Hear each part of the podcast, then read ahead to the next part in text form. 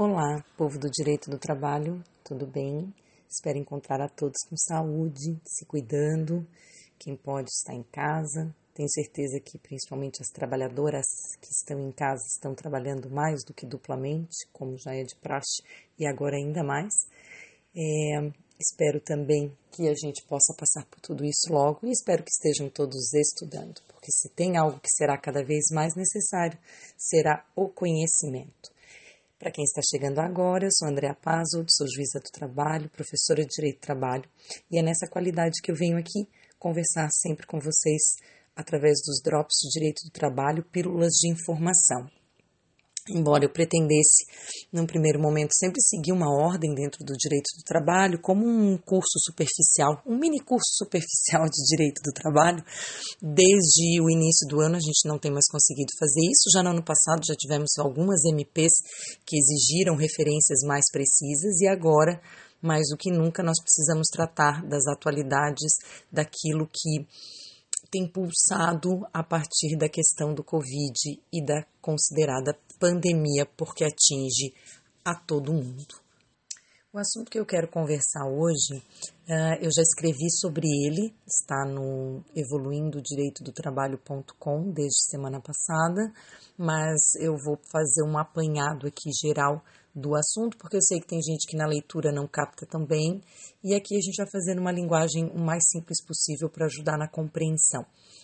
Bom, eu quero falar sobre a conciliação judicial e esses pedidos que nós estamos recebendo desde a partir de março desse ano com mais com mais ênfase, né?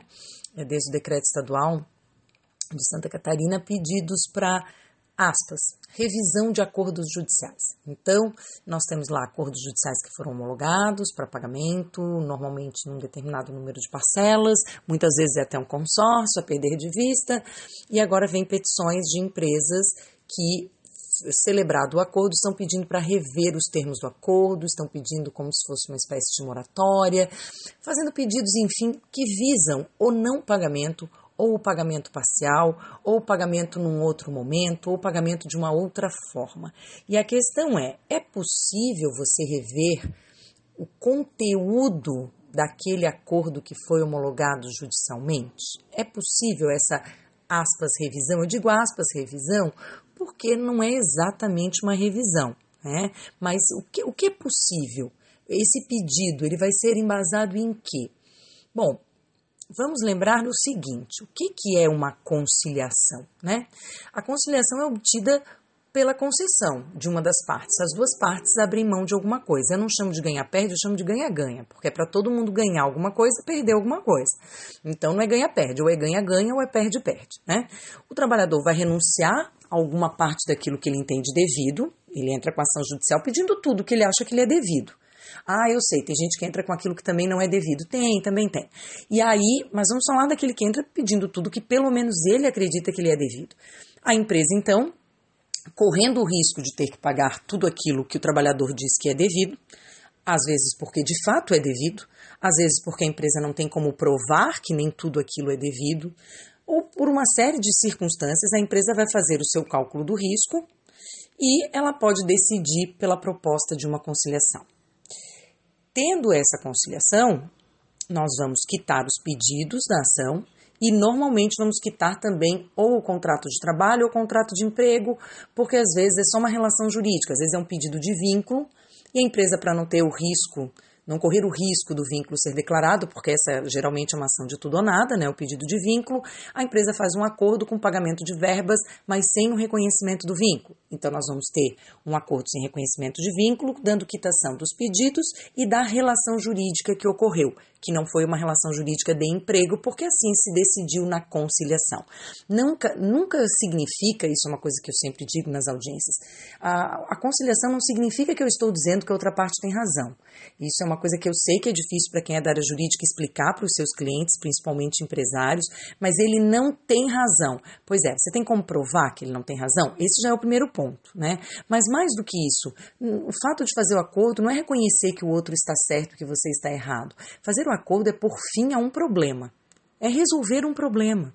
E para resolver o problema, você não precisa dizer, é, de fato você tem razão. No caso da empresa, então, ela vai pagar. Um valor, porque os nossos acordos não têm a tradição de ter um pedido de desculpa incluído, uma carta de retratação, uma recomendação para uma futura empresa, que seriam obrigações de fazer, que efetivamente poderiam dizer muito mais sobre aquela relação jurídica do que o que efetivamente acontece.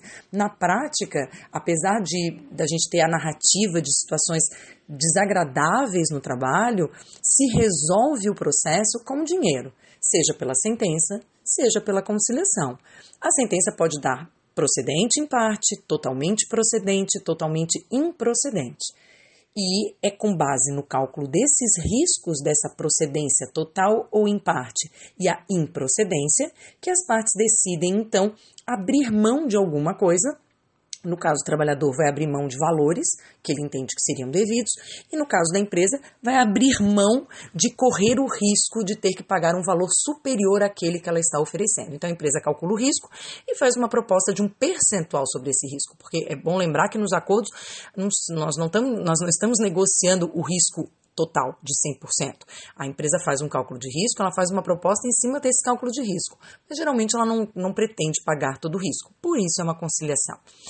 A partir do momento que é feita a conciliação, temos um acordo e ele é homologado, qual é a natureza jurídica desse acordo?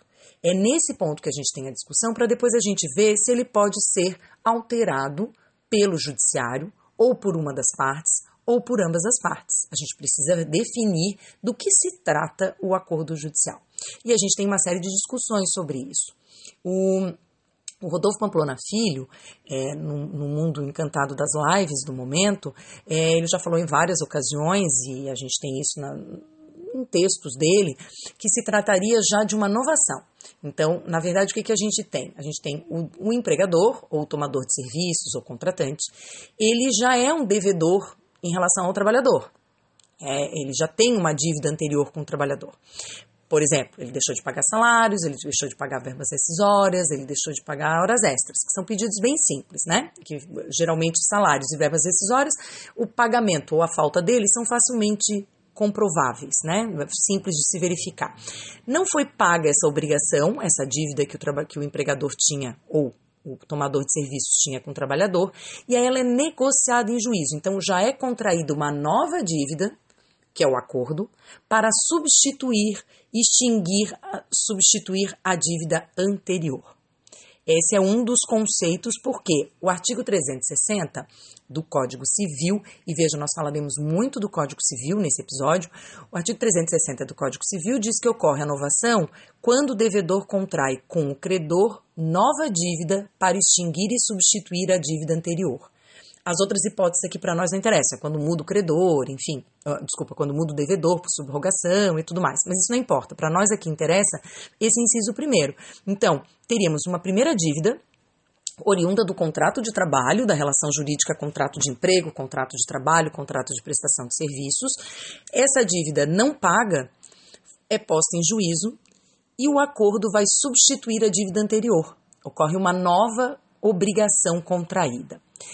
Tem quem diga que é um puro negócio jurídico. Então, o que é um negócio jurídico do Código Civil? O que é um negócio jurídico, né, em geral? O negócio jurídico, que tem conceito na doutrina, não vai ter conceito na legislação, é uma manifestação de vontade que tem por objetivo uh, criar, extinguir, modificar direitos. Essa manifestação da vontade, ela tem que vir sem vícios, entre pessoas capazes, com objeto lícito e possível na forma prescrita ou não proibida por lei. No caso do direito do trabalho, o contrato de emprego, por exemplo, tem forma livre. Ele é o contrato de trabalho, o contrato de emprego é o típico negócio jurídico. É uma manifestação de vontade entre partes capazes, tem que ter objeto lícito, porque se tiver objeto ilícito, inclusive depois não vai ser reconhecido o vínculo, e visa criar, alterar direitos uh, de forma onerosa. Onerosa em que sentido? Em que ambas as partes têm direitos e obrigações. Esse é um negócio jurídico oneroso. Então, quando a gente fala de negócio jurídico oneroso, não quer dizer que uma das partes tem alguma obrigação. Quer dizer que as duas partes têm prestações e contraprestações. Por isso, contrato de emprego é um negócio jurídico. Apesar dos mais antigos falarem de outras naturezas jurídicas, no direito privado, ainda que privado social, ainda que no direito social, nós temos a natureza de negócio jurídico porque temos uma manifestação da vontade que se espera que tenha sido, que se presume que tenha sido sem vícios, manifestada, é? apresentada no negócio, que vai visar a criação de obrigações. Então, cabe ao trabalhador prestar o serviço, entregar a sua força de trabalho, cabe ao empregador pagar por essa força de trabalho. Por isso é um negócio jurídico oneroso. Quando nós temos um negócio jurídico gratuito, quando apenas uma das partes tem obrigações, é a doação. Então, no contrato de emprego, isso é raro da gente acontecer, né? Porque nenhum trabalhador. Quando, a gente diz que o trabalhador trabalha sem receber nada, tem outro nome, chama escravidão, né? E quando o, trabalhador, o empregador paga para o, o trabalhador sem que ele tenha que fazer nada, chama delírio, porque isso não acontece, né? Então, isso não tem nenhuma situação. Claro, ah, tem a interrupção, ele paga nas férias. Isso, tem previsão constitucional. Então, aqui, aquele pagamento pode se dar de forma gratuita? Não, porque o trabalhador tem direito a receber aquelas férias porque ele trabalhou 12 meses. Então, já não é gratuito, ele já entregou a força de trabalho, tanto que o número de dias de férias que serão fruídos são proporcionais ao número de faltas que ele, que ele teve durante o período aquisitivo. Então, nem na situação de concessão de férias é totalmente gratuito. Mesma coisa o 13 terceiro, ele trabalhou mês a mês para adquirir os percentuais relativos até chegar ao 12 dozeavos do 13 terceiro que ele tem direito a receber. Então, dentro dos negócios jurídicos, do, do direito do trabalho, em geral, nós estamos efetivamente falando de negócios jurídicos onerosos. Muito bem, se a gente entender que o contrato de trabalho é um negócio jurídico, então como que a gente vai entender que o acordo judicial também é um negócio jurídico? Porque o que acontece?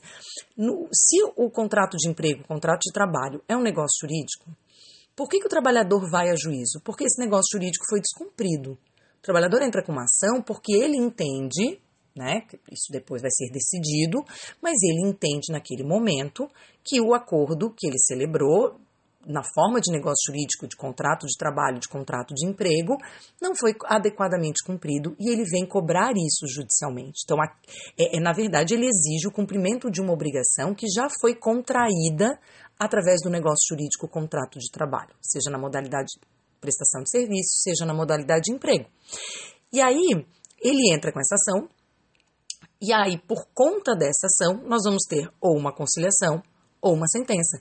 Então é difícil a gente considerar nesse sentido a conciliação, ainda que homologada em juízo, como um negócio jurídico puro, porque ele já advém de um negócio jurídico anterior que foi descumprido. Nesse sentido, a novação faz muito mais sentido. Né? Tem muito mais lógica você chamar de inovação, porque você tinha um negócio jurídico originário, que era o contrato de trabalho, como a obrigação não foi cumprida, gerou a ação trabalhista e dali veio o acordo. Então, esse acordo já vai ser uma inovação. Além disso, depois que é celebrado o acordo judicial, em geral, a obrigação é apenas para uma das partes. Você não tem mais aquela a, a, obrigação, um negócio jurídico oneroso. A partir do momento celebrado o acordo, é o empregador que tem que pagar. O trabalhador só vai receber, porque se trata justamente de um negócio jurídico que, é, que não foi cumprido e por isso gerou essa obrigação. A obrigação que o trabalhador tinha, se ele já prestou o serviço, já foi. Ele prestou o serviço. O que pode acontecer é isso: é o empregador ou o tomador de serviços dizer na defesa que, peraí, eu não devo nada porque o serviço não foi prestado. Então, nós tivemos um problema de inadimplemento, de mora lá atrás no negócio jurídico original. Se não for essa situação, mas ainda que seja, a partir do momento que se faz o acordo, é para um pagamento que só o empregador vai fazer. Inclusive, no momento em que há conciliação, o trabalhador está renunciando a uma parte do crédito. E por que, que ele renuncia a parte do crédito que ele entende devido? Porque ele também não quer correr o risco de não conseguir provar ser detentor desse crédito. Então, o empregador assume um pagamento para não correr o risco de pagar ainda mais e à vista, normalmente, né? E perder bens e ter sérios problemas, e o trabalhador renuncia a uma parte do crédito que ele acha que lhe seria devido, porque ele também não quer correr o risco de não conseguir provar. Ou, claro, gente, nós estamos falando juridicamente. Na vida prática, nós temos em geral o trabalhador precisando do valor e ele renuncia em nome de receber logo. Então ele vai ter uma No curso de audiência eu falo bastante sobre isso. A, a ideia do trabalhador é receber mais imediatamente e à vista, né? A ideia do empregador é pagar menos ou nada daqui a um tempão e em parcelas. Então a gente tem que tentar chegar num denominador possível, não é comum, um denominador possível dentro dessa, de, desses, dessas intenções, dessas pretensões. Então, naturalmente, de, é muito raro que o empregador diga, ah, de fato, é, são dois mil, vou te dar os dois mil. Sim, se você quer os dois mil que você acha que eu tenho que te pagar, então você espera ter a sentença e eu vou ver se eu vou pagar quando chegar lá. Agora eu te pago mil e quinhentos. E aí é o caso de se ver a necessidade, a possibilidade de quanto se está falando de renúncia, quando a gente está falando de direitos que, de verbas que são incontroversas, como por exemplo verbas rescisórias, tem lá um TRCT com valor de R$ 2.500 e o empregador não pagou nenhum real. Aí realmente o trabalhador renunciar a parte desse crédito, que já é uma verba incontroversa, não é exatamente um acordo, aí é pura renúncia, né? Acordo é ele parcelar acordo ele abrir mão da multa, da correção, mas ele realmente renunciar a uma parte do crédito que já lhe é devida e que é reconhecidamente devida, não parece exatamente uma conciliação. Mas às vezes o trabalhador precisa e às vezes ele renuncia. O importante é ele ter muito claro que ele está renunciando. O André Molina, fala o seguinte, que na verdade é um negócio jurídico, mas é um negócio jurídico específico, é uma transação.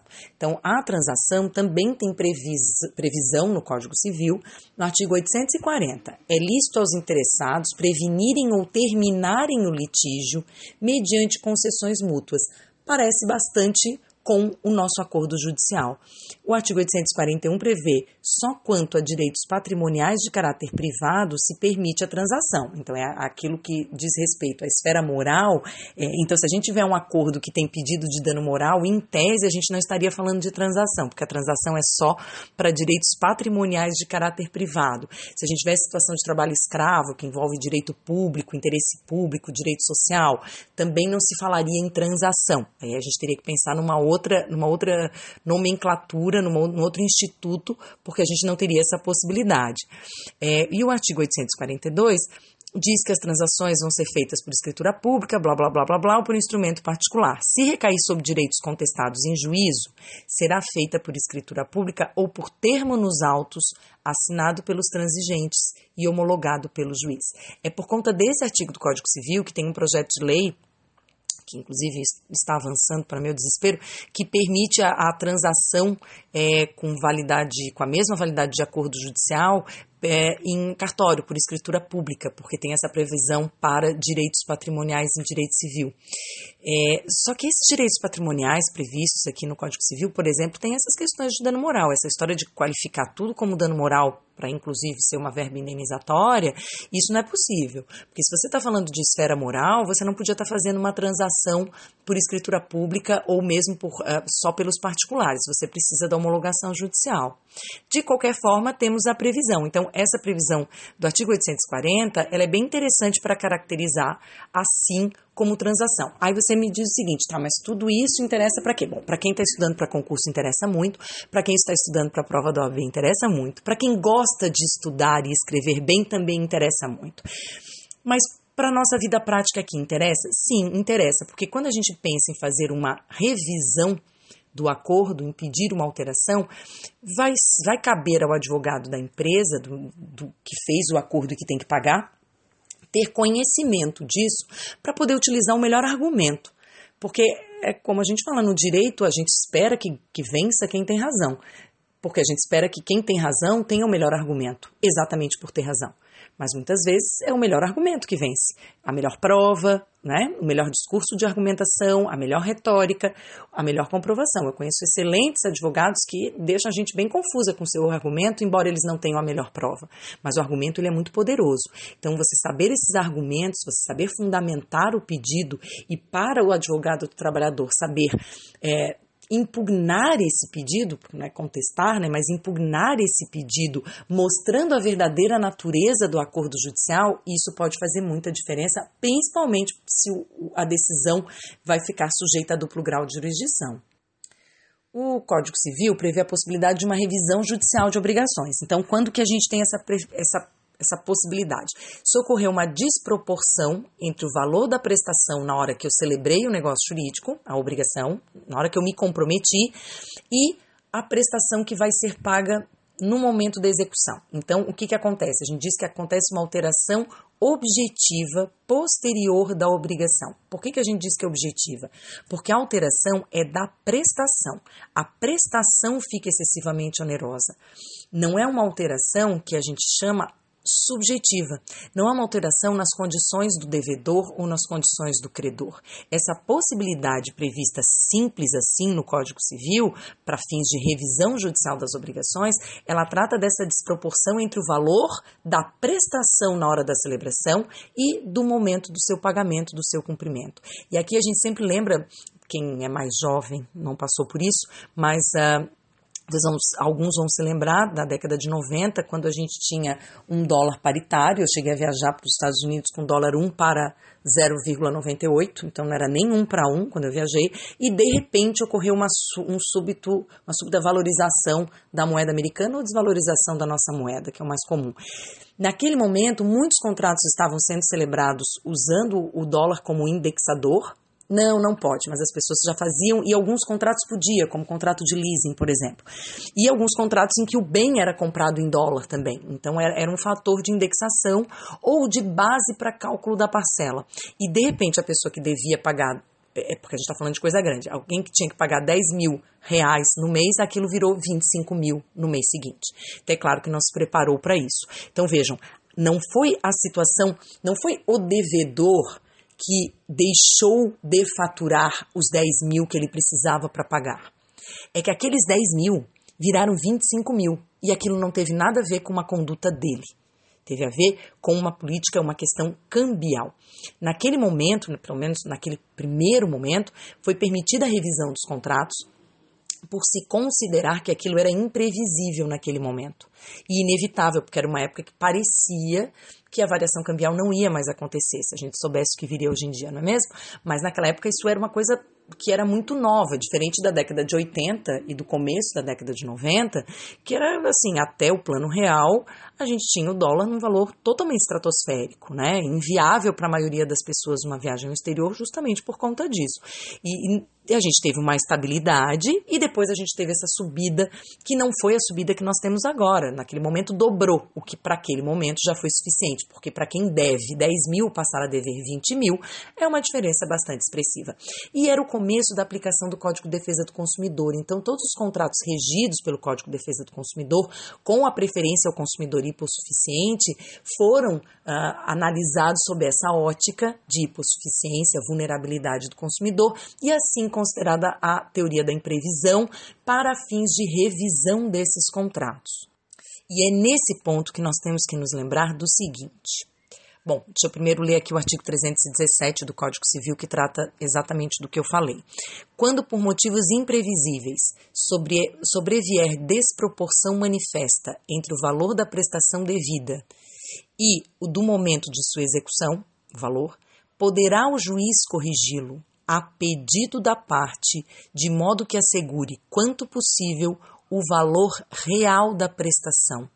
Vocês estão percebendo que em nenhum momento há uma referência ao, a uma condição do devedor. É uma relação que diz respeito ao valor da prestação. Então, o valor da prestação quando ela foi acertada e o momento da sua execução. Existe uma previsão, é um poderá o juiz corrigir o valor da prestação, então não é um dever, é um poder. O juiz pode ou não, e sempre a pedido da parte. Isso de ofício jamais poderia acontecer, pelo menos em tese, para corrigir o valor da prestação. Então, nós não estamos falando aqui de alteração na vida do devedor, repito, e sim da parcela. E isso é importante porque o decreto estadual de Santa Catarina, por exemplo, proibiu o funcionamento de uma série de atividades econômicas. Isso é uma alteração subjetiva na vida do devedor. Não é uma alteração objetiva. 200 reais continuaram sendo 200 reais. Só que o devedor não tinha mais 200 reais para pagar. Eu não estou dizendo isso de uma forma fria calculista, estou dizendo isso de uma forma jurídica. Juridicamente, você não pode dizer que ocorreu uma alteração objetiva da prestação. Então você não pode invocar o artigo 317 e dizer que 200 reais agora são 400 reais. Porque não são. 200 reais continuam sendo os 200 reais. Só que ele tinha esses 200 reais em dezembro, mas ele não tem mais os 200 reais porque a empresa dele não funcionou. Esse é o argumento. Mas quem é que não tem mais esse dinheiro? O devedor. E não que esse dinheiro se multiplicou. Ah, mas com a cláusula penal o dinheiro multiplicou. A gente nem chegou na cláusula penal ainda, tá, pessoal? Cláusula penal é acessório. Eu estou falando aqui do principal. E aí nós temos então o artigo 393 do Código Civil. O devedor não responde pelos prejuízos resultantes de caso fortuito ou força maior, se expressamente não se houver por eles responsabilizado. Parágrafo único. O caso fortuito ou de força maior verifica-se no fato necessário, cujos efeitos não era possível evitar ou impedir. A gente não exige mais a imprevisibilidade né, no Código Civil de 2002. Então, ainda que ele seja previsível, ele é necessário no sentido de que a gente não tem como evitar mesmo. O que? O ato, não. Os efeitos. Então, para a gente falar de força maior, isso guardem para a vida, quase fortuito força maior, aqui a professora de Direito Civil falando, é, pensem que não é o ato em si, não é o terremoto que não pode ser evitado, é o efeito do terremoto. É ele, é o efeito do terremoto que vai caracterizar se a gente está falando de força maior ou não. Claro, estou falando terremoto que normalmente vai caracterizar, mas, por exemplo, os danos causados por enchentes ou a subida dos rios em si, será que a, as chuvas talvez sejam inevitáveis, mas a subida dos rios, se os rios fossem limpos, se tivesse limpeza nas barragens, se a gente tivesse um controle disso, um controle de limpeza pública para que os bueiros não sujassem tanto, será que a gente teria o mesmo nível de dano? Vejam, se a gente chegar à conclusão que sim, por um estudo, então nós estamos falando de força maior. Mas muitas vezes não é o caso. A gente poderia ter evitado o efeito. Então, já se tem entendido que os efeitos do Covid como pandemia e não individualmente considerado, mas já se tem entendimento de que o Covid e a pandemia considerada se trata de força maior. Então, já temos a previsão legal de que estamos diante de uma pandemia. E pandemia é força maior. É só vocês verem qualquer contrato de seguro que vai estar lá excluindo do seguro de vida caso de morte por pandemia doença por pandemia. Agora eu, eu, fiquei sabendo, porque isso era uma coisa que me comentaram e eu fiquei bem preocupada, mas já me contaram que várias seguradoras estão é, levando em conta o Covid e, e fazendo a alteração, independentemente de pedido, para considerar também coberto o Covid agora, pelo, pelo seguro. Pelo seguro. Mas vejam, é uma pandemia, que normalmente é o que está como cláusula de exclusão de pagamento de qualquer coisa, a pandemia. Então, essa é a maior prova de que se trata realmente de força maior. Agora, se a gente está falando de uma obrigação que foi assumida anteriormente a isso, que tipo de efeito ela é, realmente causa essa força maior para fim do cumprimento dessas obrigações? Isso vai ter que ser analisado individualmente. Não há como presumir que a força maior pandemia trouxe os mesmos efeitos para todas as atividades econômicas e para todos os trabalhadores e para todas as situações de acordo judicial. E isso a gente pode dizer com muita tranquilidade, porque, como vocês já estão cansados de ouvir, diversas atividades econômicas não só não pararam de funcionar, como incrementaram o seu funcionamento, como fabricante de álcool gel, como fabricante de máscaras, como os supermercados. A gente tem uma série de atividades econômicas que estão trabalhando mais do que antes da pandemia. Então, a gente não pode considerar que a pandemia por si só, como força maior, trouxe os mesmos efeitos para todo mundo, a fim de permitir que todo mundo deixe de cumprir com as suas obrigações. E aí, vejam, nós temos que lembrar do seguinte: quando é, é, celebrado o acordo judicial, principalmente no caso do parcelamento, que é a situação mais comum, quem é que é o maior beneficiado por essas condições de pagamento? Em geral, é o devedor. É o devedor que tem uma vantagem em pagar de forma parcelada. Não consigo ver para o credor nenhuma vantagem em receber 10 parcelas de 200 reais em vez de uma parcela de 2 mil. Inclusive porque daqui a 10 meses, 200 reais não valem mais 200 reais. E é o que ele vai receber. Então, a vantagem do parcelamento do acordo, a vantagem do acordo eu não discuto, que adianta essas partes encerrar o processo. Mas o diferimento de pagamento é uma vantagem para o devedor. Então, o credor já está abrindo mão de receber à vista. Qualquer credor nessa situação. Mas no caso aqui do trabalhador do acordo judicial, nós estamos falando de um trabalhador em situação de hipossuficiência. E essa situação de hipossuficiência não só é presumida pela legislação, mas ela é presumida no acordo judicial, porque se ele tivesse recebido tudo enquanto ele ainda estava trabalhando, inclusive ele não tinha precisado entrar com a ação. Então, ele entrou com ação para poder receber, ele teve que esperar mais para receber, porque ele teve que esperar a realização da audiência e tudo mais para ter a chance de receber. E eu estou aqui falando de ações que ah, teríamos uma procedência. Eu sei que várias são julgadas improcedentes, gente. Estamos falando é, de, de uma situação normal do direito do trabalho. Não pagou as horas extras, não pagou o salário, não pagou a insalubridade. Ah, mas a insalubridade ia ser discutível lá dentrinho do fundinho do coração do empregador, ele sabe quando é devido uma verba, a não ser que ele tenha sido enganado pelo pessoal do PC mensual do PPRA, como também às vezes acontece, mas ainda assim ele deve. Então, o fato dele não saber que deve não tira a obrigação, né? Porque isso é na nossa vida também. Às vezes a gente nem sabia que estava devendo e a gente estava devendo, né? Então, quando você, por exemplo, permite um débito em conta e por alguma razão aquele débito em conta não acontece, você não pode dizer, puxa vida, não vou pagar, eu tinha colocado débito em conta e não debitaram, você tem que pagar do mesmo jeito. Então, é a mesma situação aqui. Às vezes você não sabe, mas está devendo. Às vezes o empregador passou o dinheiro para alguém depositar na conta do FGTS, isso não foi depositado. Para o credor, continua, continua o crédito para ele. Ele continua tendo que receber esse FGTS, mas eu paguei, pagou errado. Mesma coisa. Pagou errado, vai pagar de novo. Pagou para a pessoa errada, vai ter que pagar de novo. Então, são situações em que o credor já está em desvantagem, porque ele já teve que entrar com uma ação para cobrar, ele já teve que esperar, e ele, quando a gente fala de verbas incontroversas, por exemplo, ele tem direito a receber a integralidade do valor e vai aceitar, às vezes, receber menos, muitas vezes sem qualquer correção e juros, e ele vai receber de forma diferida. Então, se você vai pensar numa permissão de revisão de um acordo que está relacionado a um trabalhador, que é um credor, que não está tendo nenhuma vantagem na situação, nenhuma, nenhuma vantagem. Ele vai ficar sem receber então ele ainda vai ter mais esse prejuízo, ele já demorou para receber, ele já aceitou receber parcelado e agora ele tem que concordar em não receber. É difícil você explicar isso numa situação de crédito e débito, não é? Eu acho bastante complicado. E, e nós estamos falando de um, de um credor que já estava com um prejuízo anterior e que agora ele estava tentando minimizar através do acordo para receber logo. Então, a permissão de uma revisão que não tem nenhuma relação com a situação do credor e que vai prejudicá-lo diretamente, realmente tem que ser analisada com muita cautela e individualmente. Nessa mesma linha, a gente tem a teoria chamada teoria da onerosidade excessiva, que só é aplicada a negócios jurídicos de execução continuada ou diferida, ou seja, ou parcelado ou parcela única daqui a 30 dias. De qualquer forma, a gente está tendo um diferimento, não é um pagamento à vista. Em geral, os acordos judiciais trabalhistas são em parcelas, muitas parcelas, né? E qual é a previsão do Código Civil para a teoria da onerosidade excessiva? Artigo 478.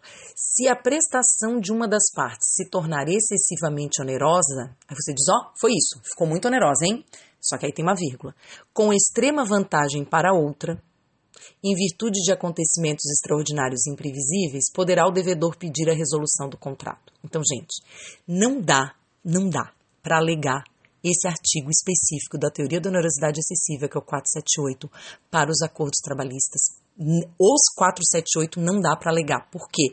Porque a previsão é para, primeiro, resolução do contrato. Então a gente já está falando desde o começo que a gente nem sabe se é contrato, porque se for uma transação judicial já não é contrato, então a gente já não poderia aplicar o artigo 478, ou seja, só pode invocar o 478 aquele que está a teoria da onerosidade excessiva, quem está desenvolvendo toda uma teoria para caracterizar o acordo judicial como um negócio jurídico do tipo contrato, ainda que uma inovação, tá? Ainda que uma inovação. Mas para quem considera, quando a gente considera como transação, por exemplo, já não dá para aplicar, porque a transação já teve também a, a chancela judicial.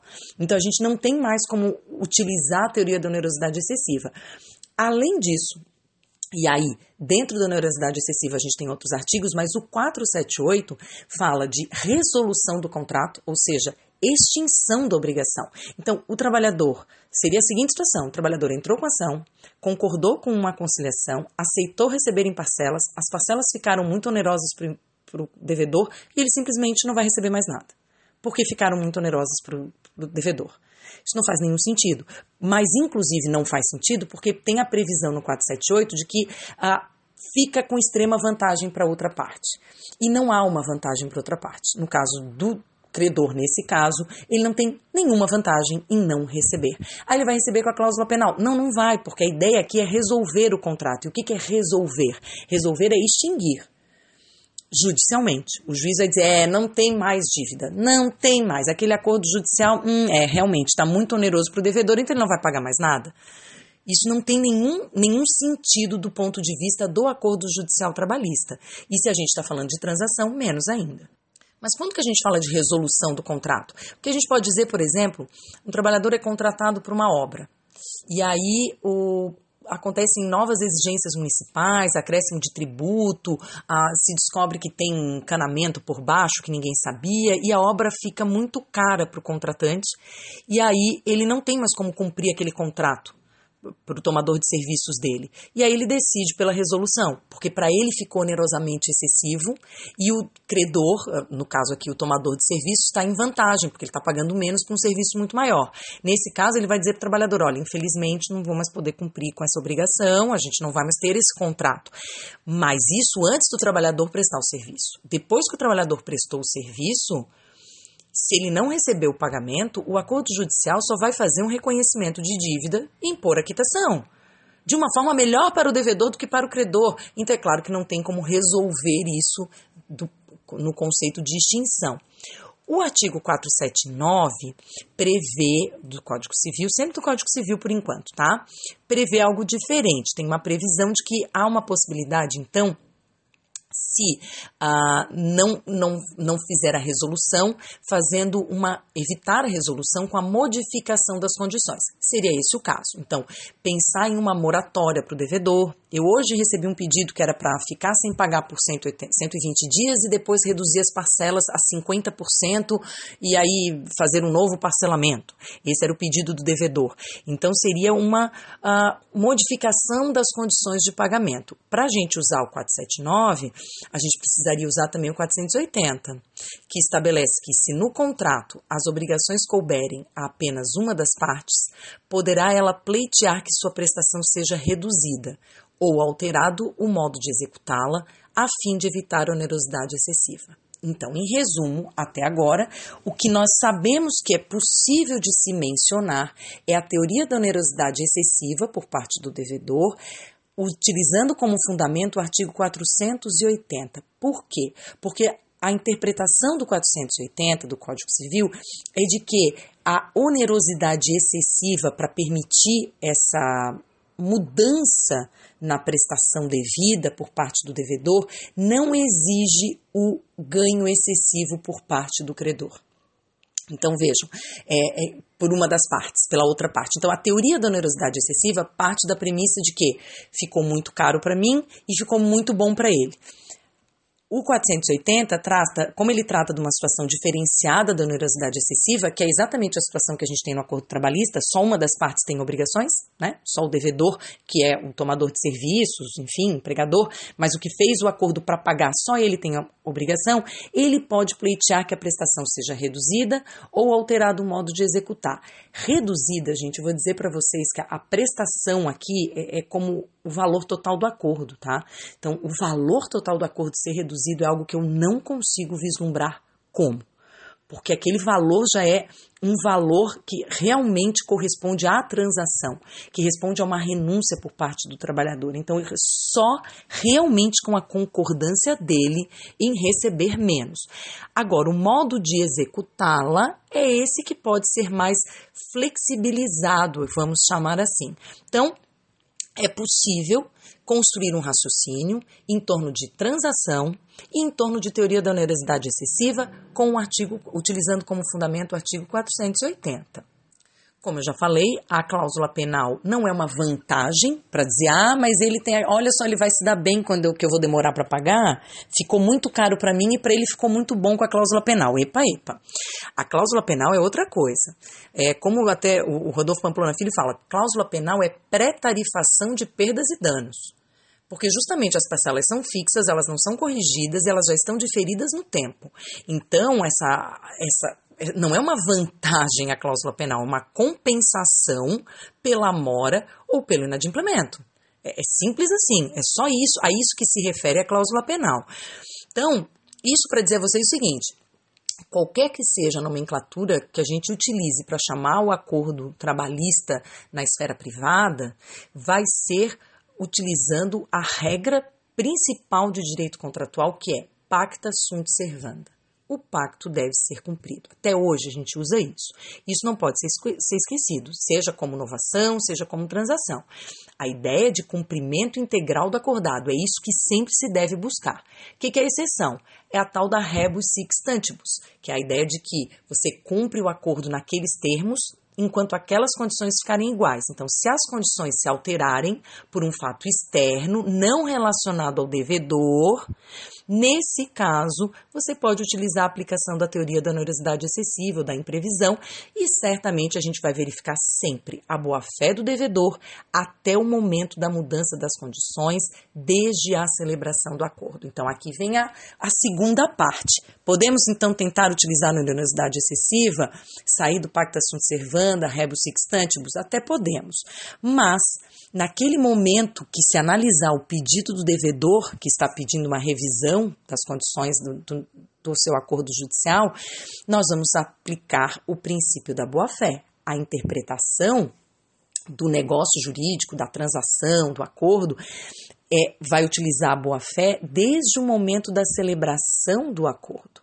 E a partir dali, durante o, período de pagamento anterior a aquela alegação de rebus sic stantibus. Então, nós vamos analisar o um comportamento das partes posterior à celebração da conciliação.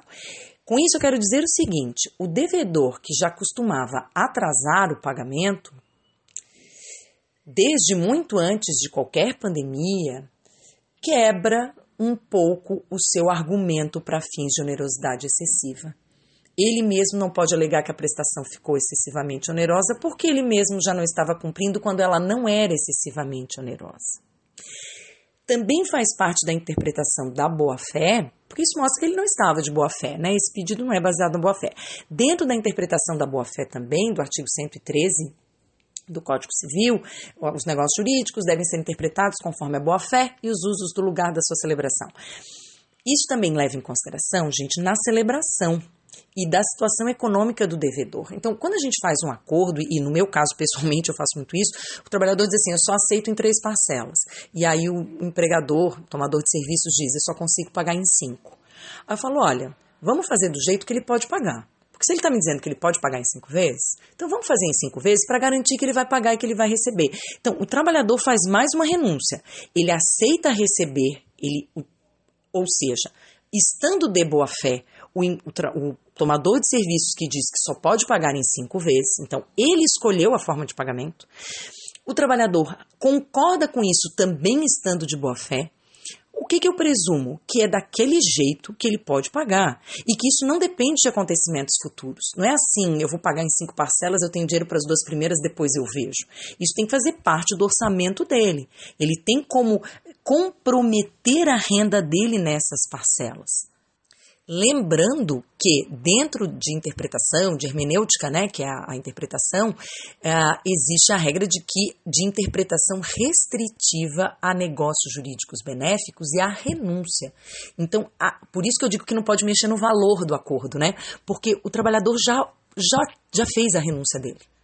Quando ele aceitou aquele valor do acordo, normalmente ele já corresponde a uma renúncia. Então a gente não pode dar uma interpretação maior do que tem para aquela renúncia. Aquela renúncia é só daquilo ali. Tá? Então aqui, é, eu sei que às vezes parece um pouco complexo, né? Mas vamos pensar de outra, de outra com uma outra ótica, tá? Vamos supor agora sim uma, uma coisa subjetiva da empresa. A empresa devedora fez o acordo. Ela fez o acordo, ela tinha um, um determinado tipo de atividade e aí, depois de pagar duas parcelas, ela perdeu um dos clientes. Um dos clientes não quis mais. Um dos clientes se mudou, fechou, foi embora, não quis mais. Nessa situação, a gente acha razoável, que o princípio da razoabilidade é importante, que a gente acha razoável que o devedor possa vir no processo e invocar a rebus sextantibus, dizendo o seguinte: olha, a minha situação mudou, não posso mais pagar desse jeito. A gente ia permitir que de forma unilateral ele pudesse ser eximido da obrigação na forma em que ela foi colocada, por ele mesmo? Não. E o STJ já entendeu assim, inclusive em relações contratuais de obrigações entre iguais. Imagina na situação que tem a hipossuficiência do trabalhador. Isso é bem importante, porque até a professora Valdete fala sobre isso, porque ela disse, ué, se a gente vai aplicar a teoria da imprevisão, rebus sextantibus, onerosidade excessiva em favor do devedor, a gente também tem que aplicar em favor do credor. Isso é bem importante, porque eh, se a gente pensar dessa forma, vê, uma conciliação obtida para pagamento da quantia em 10 parcelas. E como que o trabalhador concorda com essas parcelas? Na boa fé. Ele concorda porque é daquele jeito que o, que o empregador ou tomador de serviços disse que podia pagar. E muitas vezes ele diz assim: olha, eu estou trabalhando, eu não preciso desse dinheiro para agora. Então eu concordo pagar em 10 vezes, que você me pague em 10 vezes, porque eu realmente não preciso dessas prestações agora esse mês. Três meses depois, ele perde o emprego. Ele perde o emprego. E quatro meses depois, o aquele devedor que celebrou o acordo judicial tem um incremento no seu faturamento, ele ganha um novo cliente. Na verdade, ele passa a ganhar mais. Então, nós temos as duas coisas típicas da teoria da onerosidade excessiva. O trabalhador que tinha aceitado receber em 10 parcelas porque ele não precisava do dinheiro à vista, agora não tem mais a renda que ele tinha, então ele de fato está precisando do dinheiro. E o devedor, o, o, empregador ou o tomador de serviço, ou quem quer, né, na situação que, em que foi celebrado o acordo, está com uma melhoria na sua situação financeira. Podemos então admitir que o trabalhador traga em juízo a situação rebus sextantibus e diga: olha, eu consigo comprovar que a receita do meu devedor aumentou no último mês e eu tenho como provar que a minha situação piorou. Então, nós estamos diante da rebus sextantibus e eu quero que agora, em vez de ele pagar em 10 parcelas, ou seja, as seis que faltam, eu quero que ele pague em três, porque eu sei que ele tem dinheiro para uma parcela maior a partir de agora. A situação do credor ficou pior e por isso ele está pedindo a revisão daquela transação. O que, que vocês acham? Eu não vou responder. eu digo que parece um tanto esdrúxulo. Porque ele, o que, que vocês vão me dizer, no, o que, que se me diz no primeiro momento? Mas ele concordou com 10 parcelas? Isso. O devedor também concordou com 10 parcelas. O trabalhador concordou com 10 parcelas. O devedor concordou com 10 parcelas. Ah, mas para o devedor está pior agora. Ele concordou com 10 parcelas, é o que eu tenho para dizer. Para o credor está pior agora. É, mas ele também concordou com 10 parcelas. Então, se a gente for trabalhar com pacta sunt servanda, a gente trabalha com pacta sunt servanda para os dois. E se a gente está trabalhando com rebus sextantibus, a gente trabalha com rebus sextantibus para as duas situações. E a gente tem que tomar muito cuidado para não decidir, aí nesse caso, como casuísmo. Então, ah, é nesse caso, mas vê bem, dessa vez, como é para o devedor, desse jeito eu vou considerar. Pandemia é pandemia. E aí, se a gente for usar a teoria da pandemia agora, vamos dizer o seguinte: para nossa, quantos por cento dos trabalhadores estão numa situação pior agora do que estavam em dezembro? Meus queridos ouvintes, quantos? São muitos. Então, se a gente for pensar que para o devedor está pior agora nos acordos judiciais, eu pergunto: e para o credor? Como está?